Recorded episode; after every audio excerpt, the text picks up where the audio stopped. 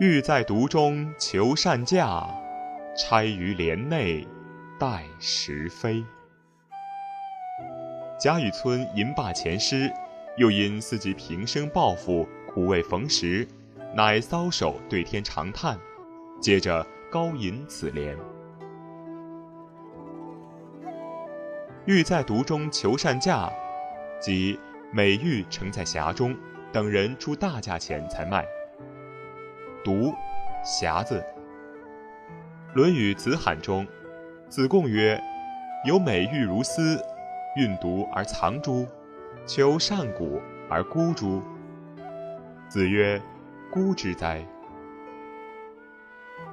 古又通价，本来运毒与求善古是两种不同的处置方法，这里将它捏合起来，在射御中。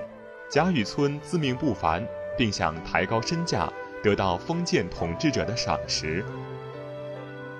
钗于帘内待时飞，即金钗放在匣中，伺机要飞向天上，与上句意思相似。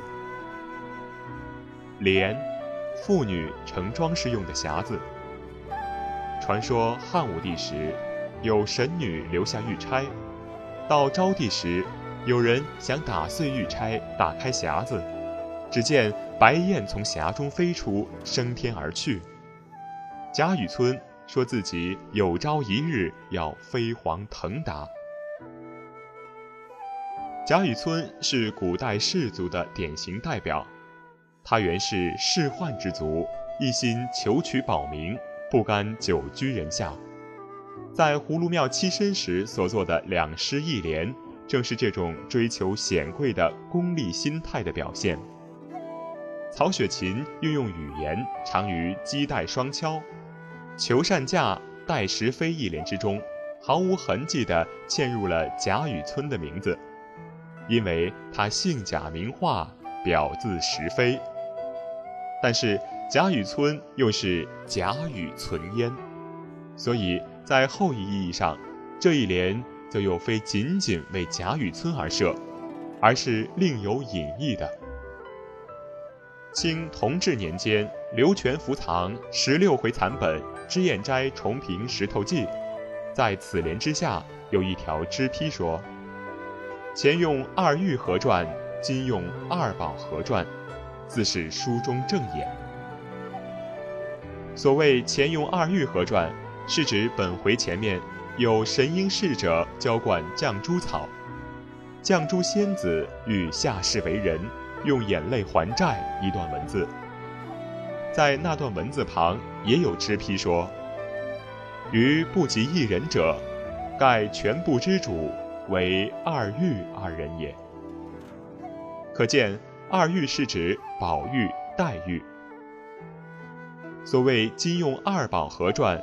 则是指宝玉、宝钗，故在此联下句旁又有直批说：“表过黛玉，则紧接宝钗。”这样，在第一回中，作者就把小说中三个主要人物——宝玉、黛玉、宝钗的未来遭遇事迹，通过两种隐居的形式，预先做了暗示。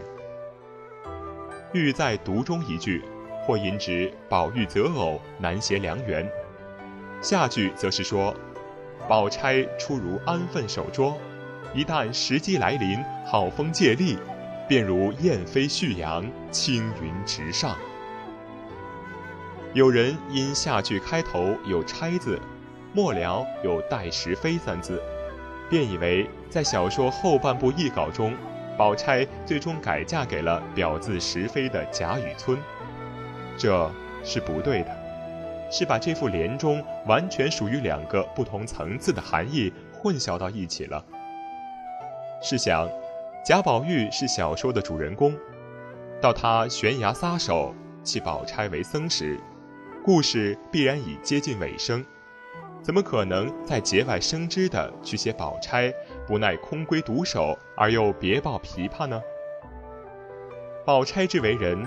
从来都是高山白雪、自持清洁的，怎么可能变得如此不堪呢？与世态情理和人物性格都不相符。再说，书中也再找不出有这样安排他命运的任何暗示，包括第五回太虚幻境中有关他的图册判词和曲子。总之，这种说法是不可信的。